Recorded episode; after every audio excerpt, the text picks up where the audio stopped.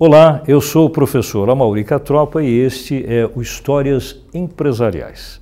A cada semana eu trago para você um case real de empresas em seus mercados, com seus produtos e suas marcas. Uma ilustração de como ações estratégicas corporativas podem explicar, na prática, conceitos acadêmicos da teoria. E hoje nós vamos especificamente focar para vocês o aspecto teórico do reposicionamento de marcas e produtos, principalmente aquelas que são tradicionais, eu me refiro às marcas. E a história que eu vou contar para vocês hoje vai falar sobre o mais brasileiro dos sanduíches. Para a gente poder explicar isso, primeiro um pouco de teoria vai ser necessário. Vamos falar um pouquinho sobre essa imagem que vocês estão vendo aqui, que foi de uma antiga propaganda das pilhas Duracell, que mostrava o brinquedo, o coelhinho batendo caixa, e com o passar do tempo, cada vez mais a bateria estava próxima de se esgotar e a velocidade e energia com que o coelhinho batia a caixa diminuía.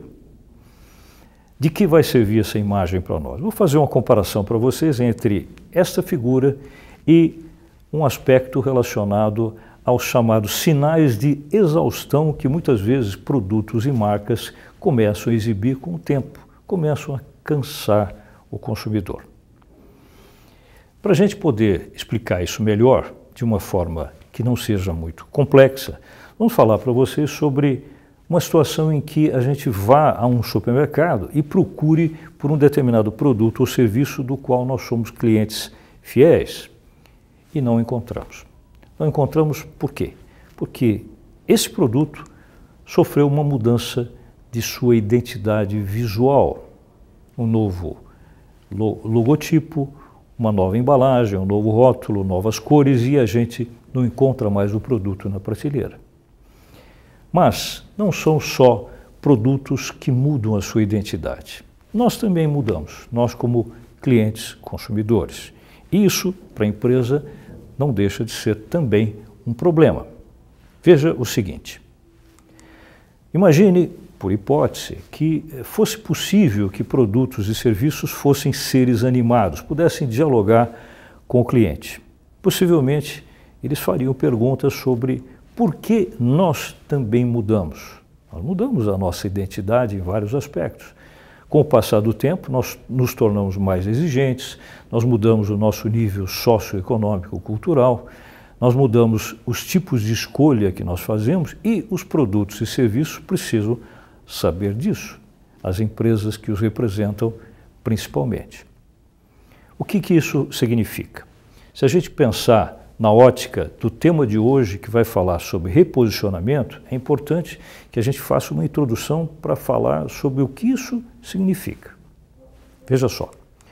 Imaginando um produto e um produto que tenha ao longo do tempo perdido de uma forma intensa a sua identidade com o mercado, é preciso que esse produto seja objeto de um certo revigoramento. Esse revigoramento nada mais é do que o que nós vamos chamar hoje aqui de reposicionamento da imagem do produto e de sua marca perante o mercado. Mas é preciso tomar um cuidado. Embora a gente vá mexer com esse aspecto, os nossos clientes, principalmente quando se tratar de produtos e marcas que sejam tradicionais, esses nossos clientes podem ser fiéis devem ser fiéis. E para que isso não se perca, é importante que a gente dê valor a uma coisa. Do que eu estou me referindo é especificamente a questão da identidade de tradição do produto e da marca, porque afinal de contas é disso que depende a fidelização do nosso cliente. Não é bom mexer na identidade quando se refere a produtos muito tradicionais e marcas também. Vamos chegar ao cenário onde começa a nossa história. Aqui é o Teatro Municipal de São Paulo, o ano é 1922, o mês é fevereiro e nesse instante, nessa época, nesse cenário está acontecendo a famosa Semana da Arte Moderna, onde se reuniram os chamados modernistas em diversas áreas da arte, como por exemplo pintura, escultura, literatura, música e assim por diante, e nomes muito famosos como Di Cavalcante, Oswald de Andrade, Heitor Villa-Lobos, Mário de Andrade, Anita Malfatti, Vitor Brecheri e tantos outros acabaram propondo uma nova estética para as suas artes. Mas é sobre arte que nós vamos falar hoje? Não, evidentemente que não nós vamos mencionar para vocês um fato que aconteceu paralelamente a isso aqui em São Paulo, exatamente nesse ano exatamente nessa situação. Essa imagem que vocês estão vendo aqui, por incrível que pareça, é de São Paulo. São Paulo, em 1922. Aqui o Largo do Paissandu. São Paulo parecia uma cidade muito diferente, uma cidade muito mais provinciana, muito mais calma. Nesse ambiente especificamente, Lago do Paissandu, 1928, essa história vai focar um fato que aconteceu exatamente ali. Vamos ver mais de perto isso. Essa história vai mostrar um acontecimento do ano de 1922, naquele prédiozinho ali ao lado da igreja do Lago do Paissandu, onde, nesse ano, se inaugurou um bar e um restaurante que foi em pouco tempo considerado muito refinado, muito chique pela sociedade paulistana. Quando nós referimos ao fato de ser chique, isso significa, evidentemente, que desde o início passou a atrair uma clientela diferenciada. Ao que nós vamos referir exatamente como clientela diferenciada? Intelectuais, boêmios, estudantes da época passaram a frequentar esse local principalmente porque ele, além de abrigá-los de uma forma muito coerente com o perfil deles, também oferecia um ambiente onde o trabalho de atendimento funcionava até o último cliente.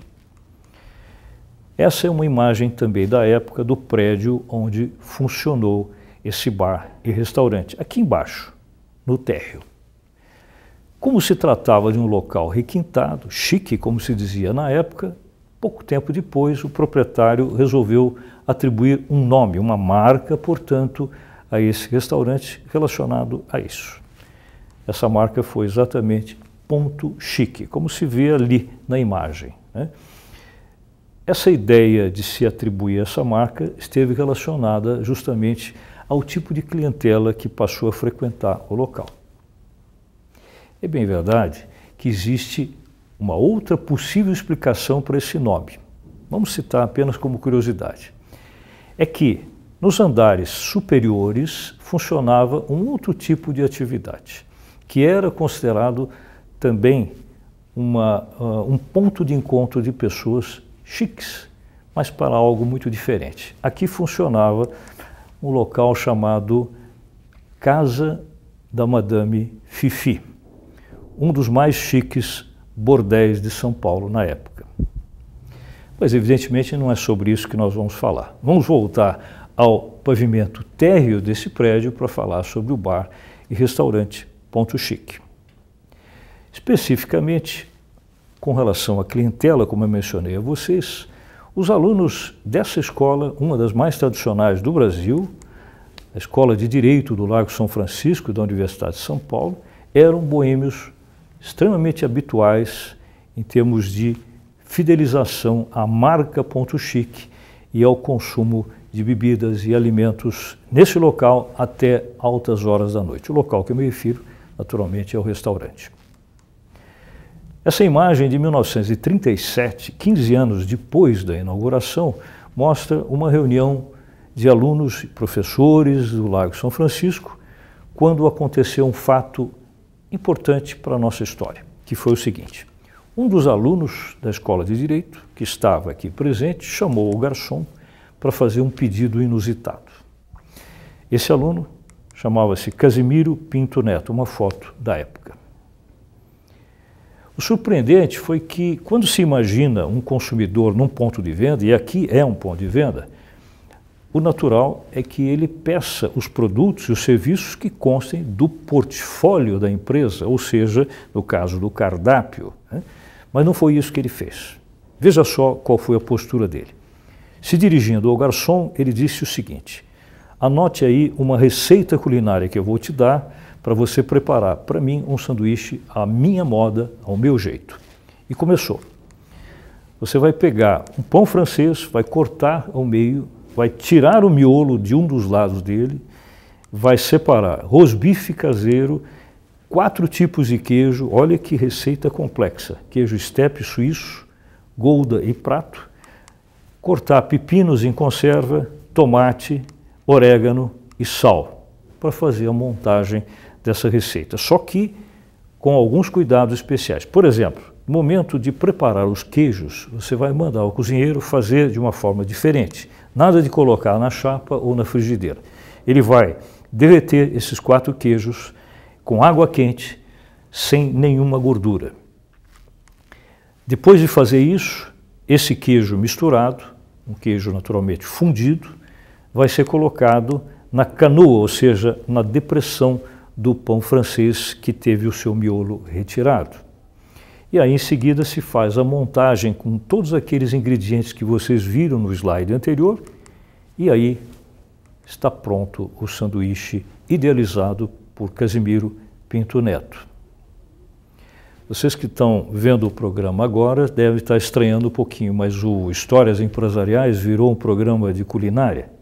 Não, é que eu preciso dar esses detalhes para mostrar para vocês a identidade do produto e principalmente as mudanças que vão acontecer com as marcas envolvidas, a marca do restaurante e a marca que vai ser criada para este sanduíche especificamente. Mas veja só, o que aconteceu logo em seguida foi que o garçom que tomou nota desse pedido, ele chamava-se Alex, se dirigiu à cozinha, pediu ao cozinheiro que preparasse daquela forma, trouxe o sanduíche pronto e o serviu para Casimiro Pinto Neto. O fato que aconteceu em seguida foi o mais relevante. Uma outra pessoa que estava com ele na mesma mesa, uma estudante também do Lago São Francisco, experimentou um pedaço do sanduíche dele, aprovou e imediatamente chamou o garçom, o mesmo garçom, e disse a seguinte frase: Isso é importante, vocês vão ver por quê. Olha, faça aí para mim um outro sanduíche igualzinho a este aqui do Bauru. Ou seja, Bauru era o apelido que Casimiro Pinto Neto tinha entre os seus colegas na escola, porque ele era originário da cidade de Bauru, no interior de São Paulo. Em função disso que a gente acabou de mostrar para vocês, simplesmente vai se ter a partir de agora um fato histórico. Com essa colocação feita por essa estudante e com esse tipo de percepção que o próprio restaurante teve, a partir desse momento, daí em diante, havia sido criado o mais famoso dos sanduíches tipicamente brasileiros, o bauru. Claro que o dono do restaurante, espertamente, acrescentou essa receita no cardápio e o nome também. Ao invés de chamá-lo do Bauru, chamou-se simplesmente a partir daí sanduíche Bauru.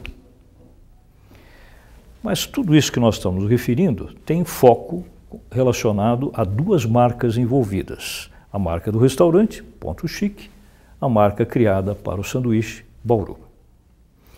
Em seguida, o que é importante nós observarmos é que, com o passar do tempo, esse prédio onde funcionava originalmente esse restaurante foi sofrendo influências da degradação cada vez maior do centro da cidade de São Paulo. Passados 55 anos, as portas desse restaurante foram definitivamente fechadas por falta de segurança na região. Essa história terminaria aqui, não tivesse havido a participação de um empreendedor de negócios que para nós é a figura central dessa história e que vai mudar todo o panorama do que vai ocorrer daqui para frente. Essa pessoa a quem nós nos referimos é essa aqui, Antônio Alves Souza, que no ano seguinte adquire os direitos sobre a marca Ponto Chique e também sob a marca Bauru para o sanduíche. Esse senhor era o antigo gerente da casa e que agora passa a ser o patrão. Com isso que nós vimos até agora, que eu queria propor a vocês que estão nos vendo em casa é o seguinte: o nosso desafio estratégico é nos colocarmos no lugar deste senhor e imaginarmos o que nós faríamos nessa época, 1978, nesse cenário, nessa situação, e tendo ele passado a controlar essas duas marcas, com algum capital disponível, evidentemente, o que, que ele poderia fazer. Então, vou colocar para vocês três questões. Vamos ver aqui. O nosso desafio estratégico para hoje é, sob o ponto de vista de negócios, nos colocando no lugar de Antônio Alves de Souza, como é que nós desenvolveríamos ações com relação a três aspectos? O primeiro deles, nós falamos aqui sobre o que é reposicionamento de marcas. Agora nós já sabemos sobre esse revigoramento que se tem que fazer com marcas que vão se exaurindo, vão cansando o consumidor ao longo do tempo. Como faríamos com essas duas marcas no lugar do senhor Antônio Alves de Souza? Segunda questão: que estratégias de gestão nós adotaríamos, já que, principalmente, uma dessas marcas, a marca Bauru, é uma marca de grande tradição. E, por fim, a terceira questão: a expansão dos negócios daqui para frente, como deveria ser conduzida? Nós estamos falando sobre o ano de 1978, portanto, 40 anos praticamente atrás. Bem, enquanto vocês refletem sobre que caminho se poderia adotar, eu vou mostrar para vocês quais foram as estratégias que o senhor Antônio adotou daqui desse momento, 1978, para frente. Veja só. A primeira das estratégias escolhidas por ele foi a seguinte: nós mencionamos reposicionamento, ele pensou em fazer justamente isso com as duas marcas, Ponto Chique e Bauru, já que havia, ao longo de 55 anos, havido um certo desgaste na imagem dos nomes. Era preciso se reposicionar perante a nova identidade de um novo consumidor que tinha uma outra idade, não vivia mais a época de 1922 e tinha outros tipos de demanda. E assim, primeira medida adotada por ele foi abrir uma loja com o nome Ponto Chique, já que nesse momento não havia nenhuma, na cidade de São Paulo, novamente no bairro de Perdizes. Essa é a loja.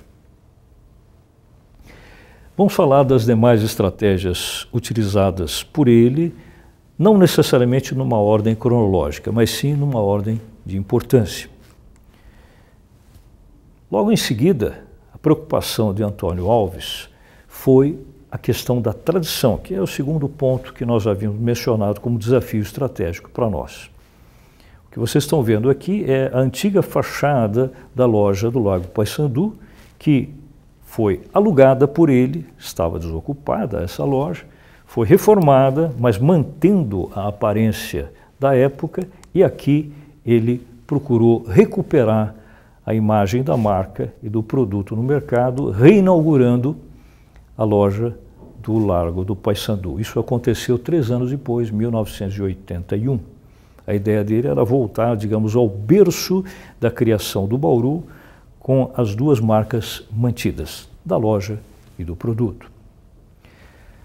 Terceira estratégia utilizada por ele, também voltada à questão da tradição, focou a ideia do que a gente chama de culto à personalidade. Mas a personalidade desse homem aqui, visto nessa foto já em anos posteriores. Esse é Casimiro Pinto Neto, a quem se atribuiu a, a criação do Bauru, e foi efetivamente ideia dele, e se criou um busto em homenagem a ele, que se fez através dessa ideia, a divulgação da imagem dele através de folhetos publicitários, e se colocou esse busto dentro da loja do Lago Paissandu, onde tudo isso havia acontecido. Isso é culto à personalidade, uma forma de se divulgar mais intensamente a identidade de um produto e de sua marca. Mas Antônio Alves de Souza vai continuar, a partir daí, desenvolvendo outras ideias estratégicas. A terceira delas, ou melhor, a quarta delas, foi a que você, só para rememorar, vendo a posição em que ficou colocado o busto de Casimiro Pinto Neto na loja do Paysandu e agora sim, a quarta estratégia, criada por Antônio Alves de Souza, que foi abrir mais uma filial com a mesma marca Ponto Chique e o mesmo produto, Bauru. Essa filial foi inaugurada em 1985 no bairro do Paraíso, em São Paulo, bem ali no início da Avenida Paulista. A ideia era começar a partir daí uma rede de restaurantes utilizando as duas marcas. Mas continuando a adotar, a adotar estratégias de negócios inovadoras, Antônio Alves de Souza pensou em uma nova experiência, que foi exatamente a seguinte: fez um acordo com um jornalista na época para que fosse criada uma espécie de biografia, se fosse possível chamar assim, da história da empresa e das suas duas marcas. Um livro foi produzido, esse aqui, chamado Ponto Chique, um bar na história de São Paulo.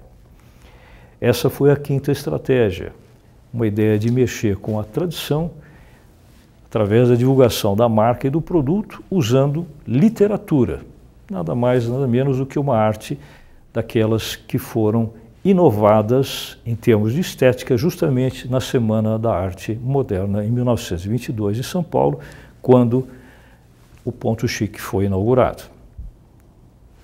Uma outra estratégia, a sexta aqui, foi de, o ponto de vista mercadológico, modernizar-se a identidade, a imagem da marca e do produto, especificamente ponto chique, perante, perante a sua clientela. Ao longo do tempo, várias mudanças foram feitas. Você se lembra que quando da inauguração, a logomarca era essa aqui.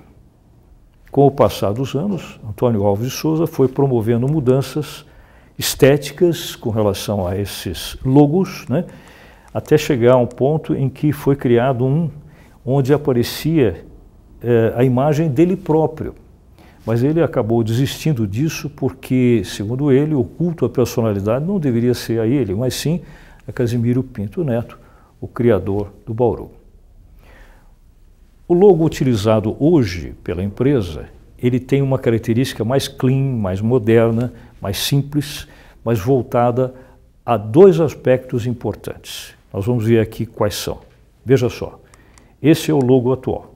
Observe que nele aparece uma imagem estilizada do desenho do mapa do estado de São Paulo, com a ideia de que a proposta seria sair um pouco da cidade de São Paulo, expandir os negócios em outras cidades, mas dentro do estado. Outra coisa importante no logo é que as duas marcas pela primeira vez começam a aparecer juntas. A marca da loja, Ponto Chique, e a marca Bauru do produto.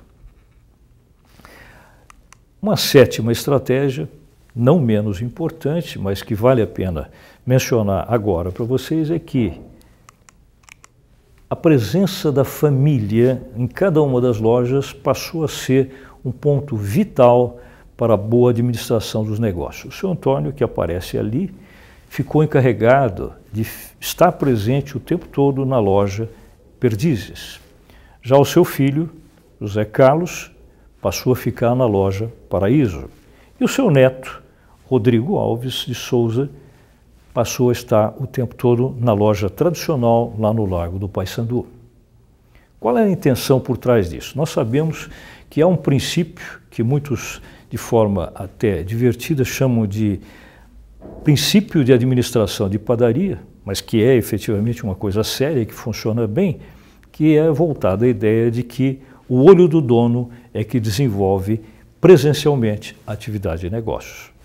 Cada um deles, ficando em cada uma das lojas, daria mais segurança à gestão local da atividade. Uma outra estratégia, como consequência adotada em função disso, foi essa daqui. Essa representou aquele passo que eu mencionei para vocês da ideia de se começar a oferecer a mes as mesmas marcas fora da cidade de São Paulo. Essa loja, como vocês podem notar pela foto, muito maior, muito mais requintada, um investimento muito alto, representou essa oitava estratégia que foi a ideia de expandir o negócio fora da capital, especificamente numa cidade do interior de São Paulo extremamente pujante sob o ponto de vista econômico e social. Nós estamos nos, nós estamos referindo à cidade de Ribeirão Preto, uma das cidades talvez mais importantes do interior do estado de São Paulo. Ali se inaugurou essa loja e o ano foi especificamente o ano de 2011. Mas aqui, pela primeira vez, uma das estratégias de Antônio Alves de Souza não deu bom resultado. Três anos depois, essa loja foi fechada. Por que isso aconteceu? Bem, a explicação talvez possa ser resumida em um fato. Como foi dito numa estratégia anterior, a ideia da administração de padarias, digamos assim, aqui acabou resultando num problema. Por quê? Porque essa foi a quarta loja e os três sócios, pai, filho e neto, não podiam estar presentes em todas as quatro lojas. Então, a melhor explicação para esse fracasso foi justamente a falta da presença de um membro da família, de um dos sócios, aqui. Em 2014, essa loja fechou as portas. Pois bem, para a gente poder encerrar essa ideia como um todo, a estratégia final, que é a qual é mantida hoje intensamente pelos três membros da família. A ideia deles agora, mais do que nunca, de Antônio Alves, o pai, José Carlos, o filho, e Rodrigo, o neto, é não abrir mão em nenhuma hipótese da ideia de manter os negócios exclusivamente controlados pela própria família. Eles não cogitam franchising, não cogitam associações e muito menos a venda das suas marcas, Ponto Chique como um todo e Bauru em particular. Como vocês viram, embora isso possa ser visto como uma forma muito familiar de gestão, o fato mais importante é que tem dado ótimo resultado.